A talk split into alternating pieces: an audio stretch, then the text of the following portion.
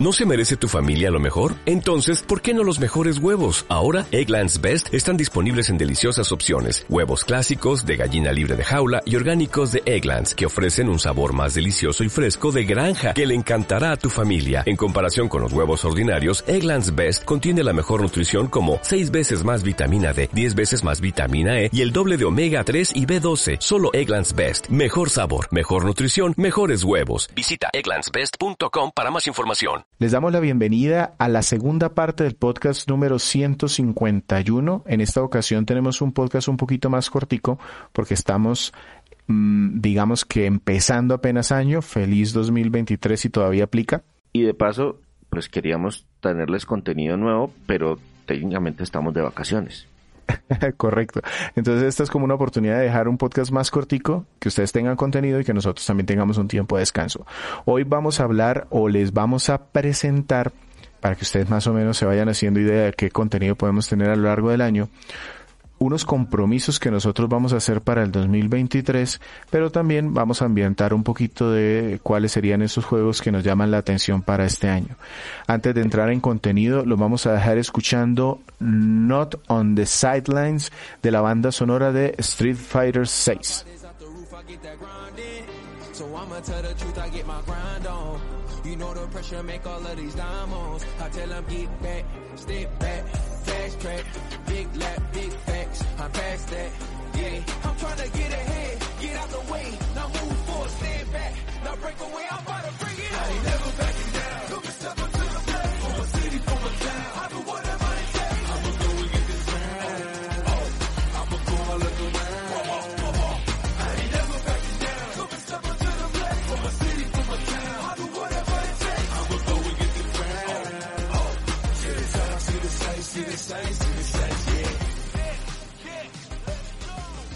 Recuerden que nos encuentran en arroba crónicasgumba.com y en las redes como arroba crónicasgumba. Y como les habíamos adelantado, hoy tenemos dos temitas. Eh, va a ser muy corto, va a ser muy rápido, pero sí que queríamos compartirles para este 2023. Vamos a empezar con los juegos que nos llaman la atención para este 2023. No van a ser un montón, vamos a, nombrarles sencillamente uno, dos o tres títulos que nos llaman la atención para este año y también para darles a ustedes el pie de que vayan a las redes y nos comenten cuáles juegos esperan para este 2023. Entonces, don César, ¿cómo les, qué, qué espera usted para este año o qué, a qué le ha estado echando el ojo? Bueno, yo normalmente tengo un problema que yo le he mencionado varias veces a Víctor y de pronto ustedes también ya me han escuchado y es que a mí me llaman la atención muchas cosas pero no necesariamente estoy muy pendiente de los últimos lanzamientos. Yo siempre tengo un retraso al menos de un año en compras. Es decir en el Black Friday del 2022 eh, compré juegos del 2021 y del 2020 y así mismo me va a pasar eh, próximamente. Entonces sí tengo varias cositas como en, en, en, eh, en, observación, pero no necesariamente son cosas que vaya a comprar rápidamente en el 2023. A ver, ¿qué les puedo mencionar? Uy, hay varias cosas. Hay el, el, este principio de año está súper, súper cargado de títulos. La verdad, hay muchas cosas muy llamativas. Eh, de mi lado, por ejemplo, que tengan fecha definitiva, uno de los juegos que me llama la atención es Like a Dragon Ishin. Este es un spin-off de la franquicia Yakuza que lo eh, trasladan a la época del periodo Edo, de la época del, de los cambios eh, culturales de Japón. Entonces, eh, me llama muchísimo la atención toda esta, toda esa cultura, toda esta época de los samuráis y todo el tema. Entonces, me, me, desde que lo anunciaron oficialmente, mm, le eché el ojo, eh, lo tengo ahí muy pendiente. Ese sí tiene fecha de lanzamiento, sale prácticamente para todas las consolas menos Switch. PlayStation 5, PlayStation 4, Xbox Series, eh, Xbox One y PC en febrero 21 del 2023, eh, ya merito. Lo que les digo, no necesariamente sé cuándo lo vaya a comprar, pero también me, llama mucho la atención. Otro juego que también tiene fecha de lanzamiento y que es un remaster de un juego que salió originalmente para la Wii y que jamás tuvo versión del título en América es Fatal Frame Mask of the Lunar Eclipse, que viene siendo como Fatal Frame 4. Ese, sí va a salir. Sí, de ese no tenemos, no, no tenemos ningún tipo de contenido, ¿no? Porque del, del Like a Dragon eh, tenemos el podcast de, del Kiwami, Yakuza Kiwami. Son un poquito diferentes los de Like a Dragon porque ellos separaron la línea como que Like a Dragon va es más rol y el Yakuza tradicional es, más, acción. Sí, pero sí, del Fatal Frame no tenemos absolutamente nada, no por falta de, de, interés, sino porque yo entré a la franquicia muy, muy tarde y es muy complicado conseguir versiones físicas de estos juegos. Eh, de hecho, los dueños de la franquicia en este momento son literalmente Nintendo. O sea, Nintendo compró la franquicia Fatal Frame. Fatal Frame es propiedad intelectual de Nintendo en este momento. Sin embargo, ellos le permiten a Tecmo Koei, como quien dice, administrarla porque Nintendo no tiene ni patata idea qué hacer con la misma. Y lo que ha estado haciendo Tecmo Koei es, oiga, cojamos esos juegos viejitos que sacamos para otras consolas que nunca se publicaron o que tienen versiones remasterizadas y lancémoslos nuevamente para ver si esto tiene algún futuro. Entonces ya lo hicieron inicialmente con Maiden of the Blackwater, que era el juego que salió en exclusiva para Wii U en Japón y solamente tuvo versión digital para América y por eso nunca lo compré.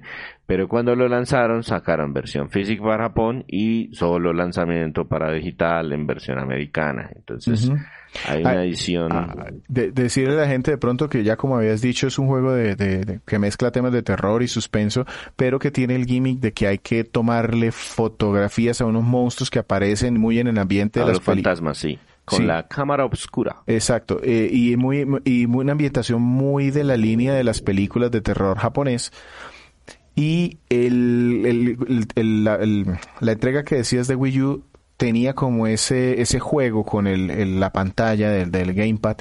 Y la idea es que eso lo adaptaron en, en estos otros juegos, o se hace con el control. En los juegos anteriores se hacía solo con un control. Sí, señor, y esto ha funcionado tan ha funcionado bien en ambos en ambas situaciones. Y el último juego que les voy a mencionar es uno de esos juegos que se compran, se terminan, normalmente se traen al podcast, pero que actualmente no tiene fecha de lanzamiento. Ya lo hemos mencionado una, una vez previa, el juego se llama Green Grimoire Once More. Es un título desarrollado por Vanillaware que creo que va a publicar Atlus en América, no estoy muy seguro. Ya hay fecha de No, perdón. Lo va a traer Exceed. Eh, ya hay confirmado que hay fecha, hay lanzamiento en, en nuestro continente a principios, y cuando digo a principios es la primera mitad del 2023, pero no tenemos datos adicionales, eh, no hay fecha exacta. Eh, es un remake de un juego de PlayStation 2. Eh, Vanillaware es una empresa que tiene un estilo visual muy particular. De, de, juegos de ellos ya hemos traído varios al podcast, entonces esta es una de esas compras obligadas. El título sale para PlayStation 5, PlayStation 4 y Nintendo Switch por el momento. Entonces esos son los tres jueguitos que tengo ahí como eh, mis intereses en un futuro cercano. Listo, yo me fui un poquito más mainstream, como le dicen. Eh, porque el primer juego del que les voy a hablar tampoco tiene fecha de lanzamiento aún, aparece marcado como 2023 y está envuelto en mucha polémica. Diablo 4 es un... ¿Cómo se definiría esto? Es, un... juego de, de, es un juego de acción y rol con un montón de loot.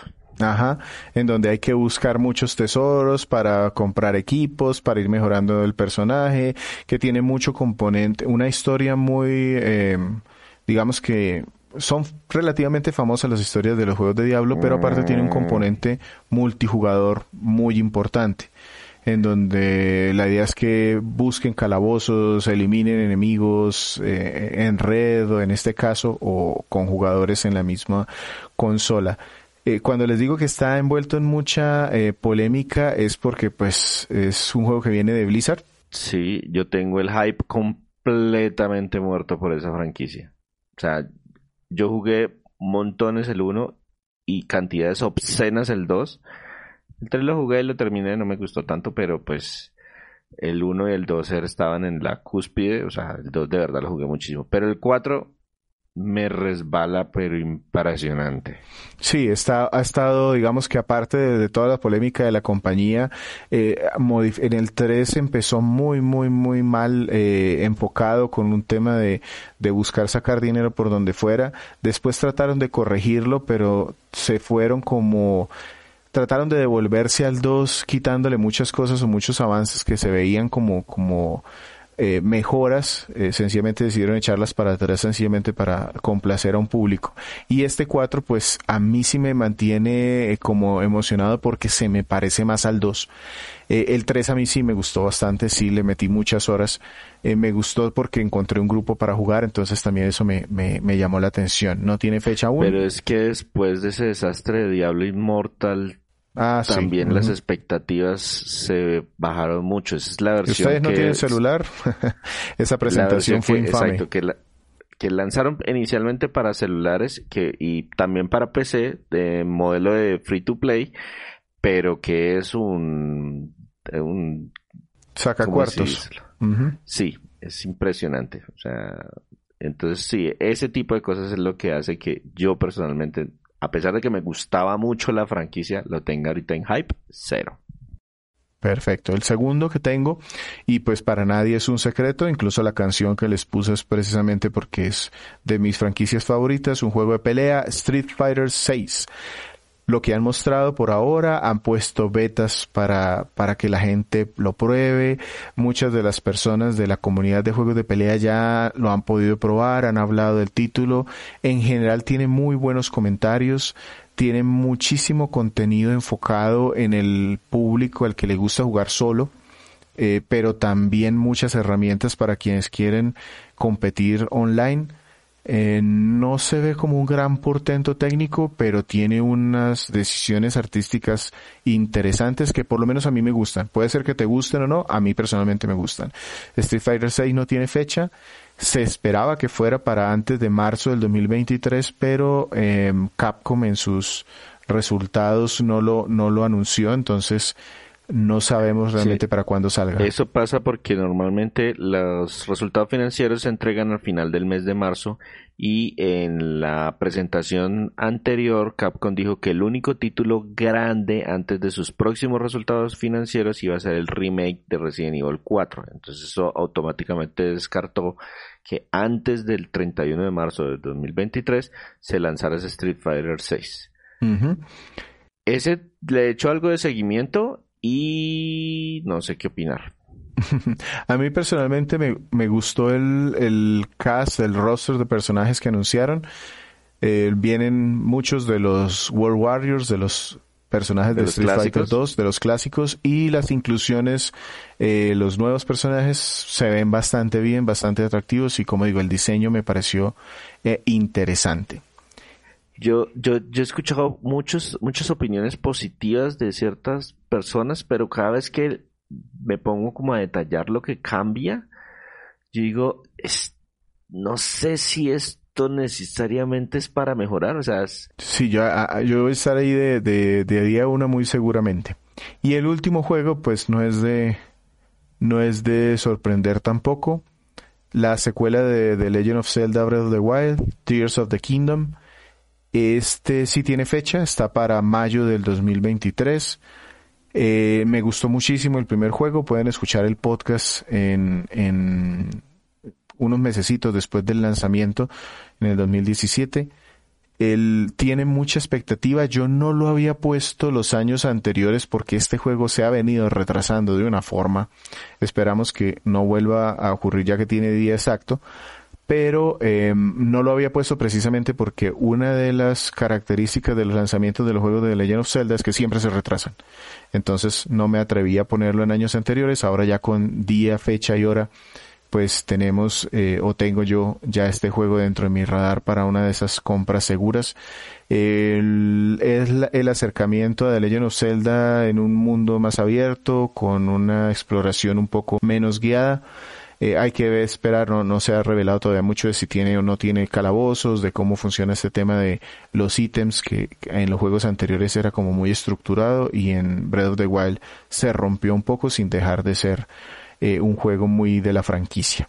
Esos son mis tres juegos que, que espero para este 2023 y creo que va a ser un muy buen año porque tenemos eh, unas consolas nuevas ya que entran en su etapa de, de pleno de fuerza pues en donde ya ya llevan los desarrolladores tiempo con los con las herramientas pues para sacar juegos y una Nintendo Switch que ya va lanzando sus últimos coletazos. Yo esperaba escuchar de Víctor eh, Fire Emblem rojo y azul. Digo, Fire Emblem, bueno, como se llame. No, es que ese ahorita ya ese ya está comprado, no te preocupes, ese ya.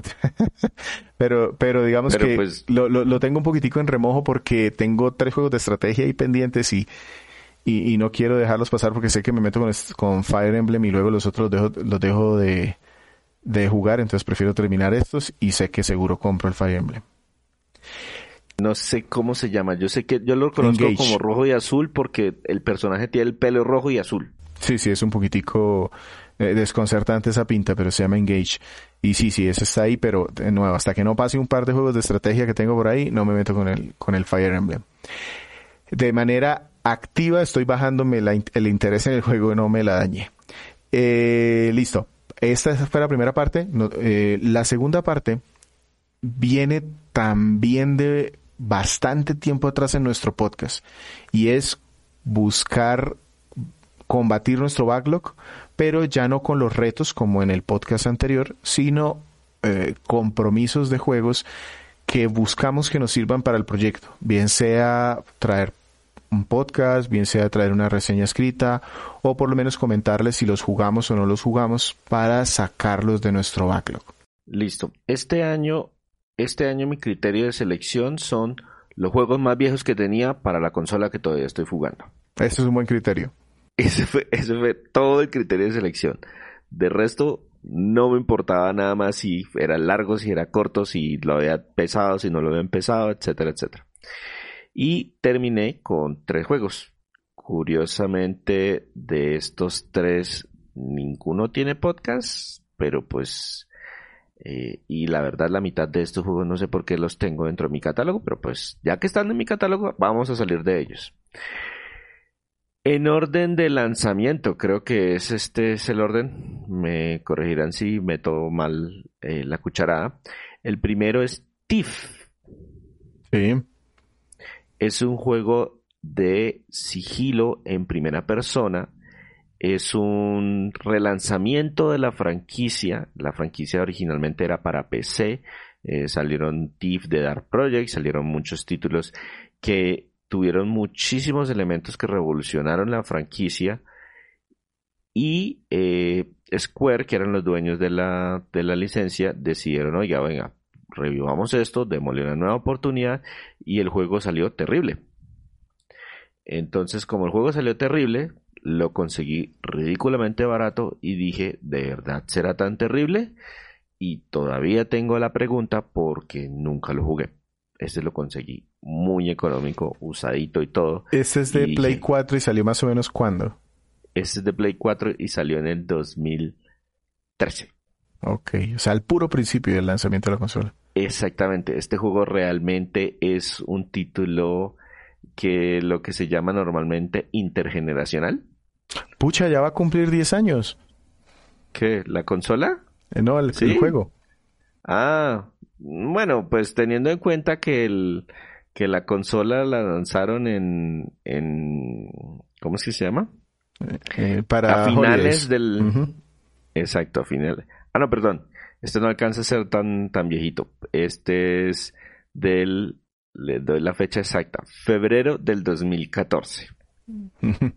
ah, no, nos ganamos dos meses. Eh, listo. No, no, un año completo, un año completo. Listo, entonces un, este juego de sigilo, yo, yo también lo he visto por ahí siempre y hablan de él y también tienen comentarios como que tiene un montón de problemas, pero tiene su fanaticada. Ajá. Listo. El siguiente juego es un título, eh, creo que este sí le alcanza a tener podcast. Es que estoy tan perdido porque estos son de esas épocas que, que estoy casi seguro que hicimos uno, pero como estamos hablando de, de que, ah no, este no tiene, hicimos podcast de la siguiente entrega. El juego en cuestión se llama Just Cause 3. Sí.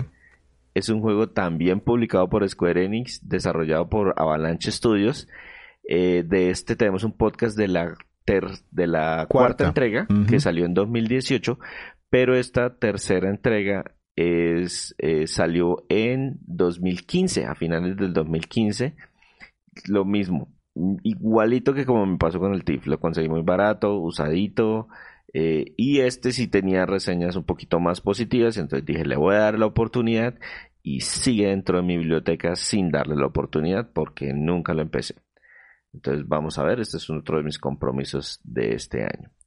Y el tercer juego es un juego que eh, es un exclusivo, que lo alcancé a empezar porque pensé que iba a ganar uno de los retos que hicimos, creo que fue en el 2020, 21. Eh, es un título de terror, de tomar decisiones y de explorar. Eh, se llama Until Dawn, que salió para PlayStation 4, es exclusivo de la consola, en agosto del 2015. Eh, fue desarrollado por Supermassive Games, que después sacaron la saga de, Dar, de de Dark Pictures y más recientemente un título que se llama The Quarry.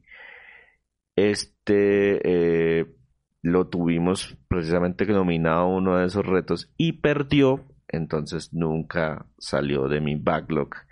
Y como estoy sacando lo más viejito, este es uno de los más viejitos que tengo y por eso lo agregué como compromiso del 2023. Ok, si quieren escuchar de alguno de estos juegos en particular, sería interesante saber. Nosotros estamos tratando de traerles al podcast juegos que tengan entre uno y tres años, pero si, si el público lo quiere, lo traemos. Podemos hacer alguna... Ese es un ejercicio que hemos hecho más de una oportunidad. Por ejemplo, hacemos una micro reseña. Entonces, como el juego es tan viejito, eh, le, podemos hacer una micro reseña dentro de una bitácora o ya si quiere un poquito más carnecita, le podemos hacer una mini reseña con, otro título más reciente como para, oiga, justificarlo. exactamente. Listo. Entonces ahí están los tres que se compromete César. Realmente aquí si cumplimos o no cumplimos, ¿qué hacemos? ¿Nos flagelamos? no, no sé, no sé qué, qué, podemos hacer. Anterior, yo, publico, yo publico en mis redes sociales, en arroba en Twitter eh, sí, exacto. Oigan, miren, de los compromisos que tenía que eran, no sé, terminarme tantos juegos, no sé qué, no sé qué, no sé qué, y los compromisos que tenía para la página de este año, cumplimos tantos. Y pues nos pueden escuchar siempre en el podcast de cierre del año, así como nos escucharon en el cierre del 2022 les contamos cómo nos fue con esos juegos y qué hicimos finalmente con el contenido. Si lo volvimos un podcast, lo volvimos una reseña, lo volvimos un chulito dentro de nuestra lista de cumplidos y listo. Listo, yo voy con mis tres compromisos y pero voy rápido porque este mini podcast se nos va alargando. Yo escogí tres juegos, no son los más viejos de, los que tengo para de, mi, de mi colección, pero sí busqué que fueran juegos físicos en Nintendo Switch y que por algún motivo lleven mucho tiempo eh, ahí dentro de la colección. Eh, ¿Por qué físicos en Nintendo Switch? Porque ya estoy intuyendo esa llegada de la nueva consola y quiero disminuir ese backlog en la medida de lo posible. El primer juego se llama Crystales o Cristales. Es un juego de rol con imágenes que se parecen como a cómic es un juego de un estudio colombiano que se llama Dreams Uncorporated y se lanzó el 20 de julio del 2020. Yo no lo compré de salida, pero sí lo compré relativamente cerca, por lo menos en ese 2020. Eh, eh, tiene una dinámica ahí de que se parte la pantalla para ver el pasado y el futuro y no sé qué. Y me pasó algo porque incluso este juego yo le pedí a Andrés que me lo comprara. Recuerdo que él le compró a alguien y dijo, oye, tienen este que, que te llamó la atención. Y le dije, listo, cómpremelo y yo se lo pago cuando, cuando vaya y lo visite. Pasaron meses antes de que fuera a visitar a Andrés. Y, y, ahí se quedó el juego, a mí se me olvidó y, y, lo, lo, puse en la consola, lo puse, no, no lo jugué, sencillamente lo puse en un baúl y ahí quedó. Chris Tales. El segundo juego, incluso le escribí al chat, nosotros tenemos un, un grupo en donde estamos con, con Sergio, con Andrés y, les cuento, eh, eh, nos vamos contando qué hacemos, qué compramos, qué estamos jugando. Y, y yo les escribí, cuando lo compré, creo que cometí un error Sí, yo era el único que conocía el error que cometió. Ajá. Resulta que Nipponishi saca, eh, sacó durante el 2021 un, eh, empezó en el 2021 a sacar una serie de colecciones de juegos de PlayStation 2. Eh, Nipponishi se especializa en juegos bien japoneses de rol de esos que en su momento, eh, digamos que eran, fueron recibidos de manera mediana. Son, son juegos que no son muy famosos, pero tampoco son eh, malos. Esta es la primera colección que sacaron que incluye dos juegos. Phantom Brave, que es un juego que ha salido en múltiples eh, consolas y es reconocido como un buen juego de rol con unas dinámicas y una historia extraña. Se supone que es una niña que no puede pelear ella misma, sino que tiene que convocar a unos espíritus. Y el segundo juego se llama Soul Nomad, que realmente por este fue que compré la colección. Este es más oscuro aún, eh, no tiene ports más allá de PC. Y me llama la atención porque uno de mis series, digamos que de, de nicho favoritas es Ogre Battle es un juego de estrategia en donde uno forma escuadrones y los pone a pelear a ellos solos y uno es como el director técnico de esos escuadrones. Y Soul Nomad siempre lo nombraban en los, eh, lo nombran en estas listas de los juegos parecidos. inspirado en o que se similares a. Correcto. Entonces este, cuando yo decía que cometí un error es porque son dos juegos y son muy largos. Entonces no he empezado ninguno de los dos y eh, lo compré y quiero eh, dedicarle el tiempo ya que eh, me, me, animé a comprarlo. Además viene en una versión muy bonita con un manual y con algunas cositas adicionales. Nipponishi, Nipponishi Software, que su subsidiaria en América es NIS A, NIS América, se encarga siempre de sacar esas, esas versiones con algún detallito, o el, la portada, o manualito, o alguna pendejadita que le llama a uno la atención. Aquí hay que mirar si me aguanta para un podcast o si hago dos reseñas escritas, hay que, mirar cómo, cómo me va. Y el último es un juego que no necesita presentación, pero aún así eh, me ha sido muy difícil terminarlo. Es The Legend of Zelda Skyguard Sword HD. De hecho, este juego lo tenía, eh, como ustedes escucharon, al final del 2022. Fue, no logré terminarlo siempre pasa algo, siempre eh, llega algo, una cosa, el control en algún momento me, me, me saca, lo empecé no, en Wii. No. no. se pueden imaginar la cantidad de veces que hemos movido ese, ese posible podcast de, de, Skyward Sword, porque nosotros tenemos como el calendario de los próximos tres o cuatro meses y entonces Víctor, no, venga, lo voy a presentar en tal fecha. Uy, no, no, no alcanzo, mejor presentémoslo en tal fecha. No, no, no, no, mejor, mejor, mejor si lo movemos un mesecito más, de pronto sí, sí me queda el tiempo.